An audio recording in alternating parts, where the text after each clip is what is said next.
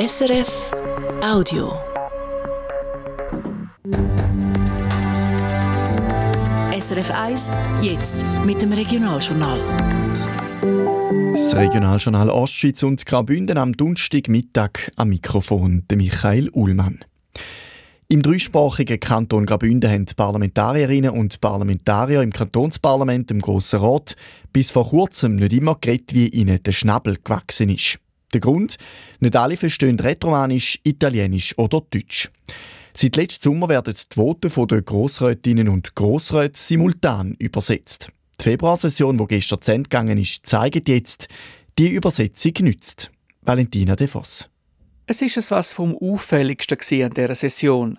Voten auf Italienisch oder Rätoromanisch sind so zahlreich wie noch selten. Dank der Simultanübersetzung haben die Leute im Parlament können sicher sein, dass sie alle auch in ihrer Muttersprache verstehen. Das hat klar zu besseren, einfacheren und natürlicheren Voten geführt, sagt der Bergeller FDP-Grossrat Maurizio Michael. È più semplice, più facile, più naturale. Dass die Mehrsprachigkeit jetzt mehr gelebt wird als früher, bestätigt auch die Regierungsrätin Carmelia Meissen. Die Einführung vor Simultanübersetzung hat die Debatte stark verändert, sagt sie. Es ist alles viel lebendiger, weil alle können die Sprache reden, die sie am besten können. L'introduzione di quella translazione simultanea ha portato una grande midada, la debatta è venuta più vivente per cui che mincinza aus discorrer in quel lungac no che lei il più fitz, il più spert. Dass die Voten nicht nur zum Losen geschmeidiger sind, bestätigt auch die Unterengadiner Grossrätin Aida Zanetti. Sie hat ihre Meinung zu den Geschäften in der Februarsession gerade mehrfach kundtun und das praktisch immer in schönstem und Engadiner Romanisch. Si può discorrere anche la lingua del cor, vegna er cor. Wenn man ihr Sprache vom Herz könne reden, dann käme die Rede auch von Herzen. Dank der Simultanübersetzung können Parlament und Regierung im Grossen Rat also offenbar kaltvoller und unterhaltsamer debattieren. Gratis Sprachkurs inklusive. Auch die Thurgauer Kantonalbank hat, wie viele andere Kantonalbanken, ein gutes Jahr hinter sich. Die TKB hat heute ihr Jahresergebnis 2023 präsentiert. Die Bank hat letztes Jahr mit 159 Millionen Franken den höchsten Gewinn von ihrer Geschichte gemacht. Der Geschäftserfolg sei im Vergleich zum Vorjahr um gut ein Fünftel auf.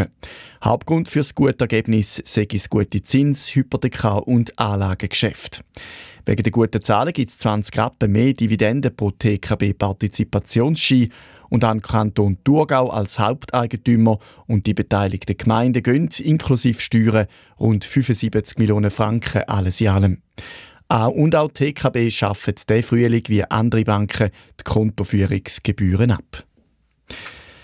In der Stadt St. Gallen wird das öffentlich gratis WLAN, also das Internet, eingestellt. Und zwar per Ende des Monats.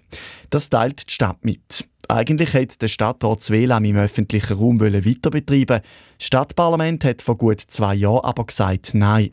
Vor allem, weil es nicht mehr dem gleichen Bedürfnis entspreche wie beim Start 2011. Mit dem Handy kann man heute einfacher und auch billiger als hier ins Internet. Außerdem hätten diverse Geräte im öffentlichen WLAN müssen ersetzt werden, weil sie ihre Lebensdauer erreicht haben. Jetzt also ist klar, dass der Service St. Gallen per 28. Februar eingestellt wird.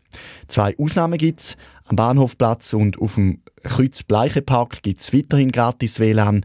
Das will es am Bahnhofplatz die Verkehrsbetrieb brauchen und bei der Kreuzbleiche Dienststelle Sport. Der FC St. Gallen holt einen alten Bekannten zurück, den Spanier Victor Ruiz. Der 30-jährige Mittelfeldspieler verstärkt den FC St. Gallen vorerst mal bis im Sommer mit Option für eine Verlängerung, wie der Club mitteilt. Schon von 2019 bis 2022 hat der Victor Ruiz bei St. Gallen gespielt. Dann hat er auf Saudi-Arabien zu Al-Fayyad gewechselt. Seit Anfang Jahr ist er aber vereinslos gewesen. Und nur eine Sportmeldung. Der ehemalige FC St. Gallen Spieler und Trainer Giorgio Contini hat einen neuen Job. Er wird per sofort Assistenztrainer von Murat Yakin bei der Schweizer Nationalmannschaft. Wie lange darf eine Patientin oder ein Patient Zwattil im Toggenburg im Notfall bleiben? Die St. Galler Regierung findet höchstens zwei Tage. Aus der Region gibt es massive Kritik für diese Pläne. Am Wochenende haben alle zwölf Toggenburger Kantonsrätinnen und Kantonsräte einen offenen Brief an die Regierung geschrieben. Jetzt wehrt sich auch Toggenburger Ärzteverein. Fabian Monn. Die St. Galler Regierung will eine 48-Stunden-Regel einführen für Gesundheits- und Notfallzentren, die nicht von den St. Galler Spitalverbünden betrieben werden. Und das auch in Leistungsauftrag hineinschreiben. Konkret würde heißen, ein Notfallpatient oder eine Patientin, wo in einem den fünf Notfallbetten zu Wattwil liegt, müsste nach zwei Tagen in ein anderes Spital verleiht werden. Schon jetzt wird in der Notfall Wattwil, wo seit der Spitalschliessung von der Berit-Klinik betrieben wird, von den Krankenwegen zum Teil umfahren, heisst in einem Vorstoß aus dem Parlament. Und laut dem Tagblatt hat die St. Galler Regierung der Berit-Klinik schon im Sommer mitteilt, dass Notfälle, die länger als 48 Stunden behandelt werden nicht mehr vergütet werden. Eine katastrophale Regelung heisst jetzt in einer Mitteilung vom Toggenburger Ärzteverein, wo die 27 Haus- und Fachärzte, die im Notfall mithelfen, angeschlossen sind. Wir probieren schon jetzt, zum Notfallpatienten möglichst nach einem oder zwei Tagen heimschicken, sagt Präsidentin Diana Abraham. Aber es hat einige Fälle gehabt, Pneumonie beispielsweise, also Lungenentzündungen, wo einfach noch nicht bereit sind, wieder in die Haus, häuslichen Strukturen zu schicken nach zwei Tagen. Und dann haben die müssen wirklich äh, in ein anderes Spital verleiht werden. Dort hätten sie wieder in Notfall müssen, hätten teilweise müssen auf ein Zimmer warten und sind auch nochmal komplett neu untersucht worden. Da und auch der Transport kostet Geld. Wir haben zusammen mit der Berry-Klinik einen Notfall aufgebaut, der bestens funktioniert, sagt Diana Abraham.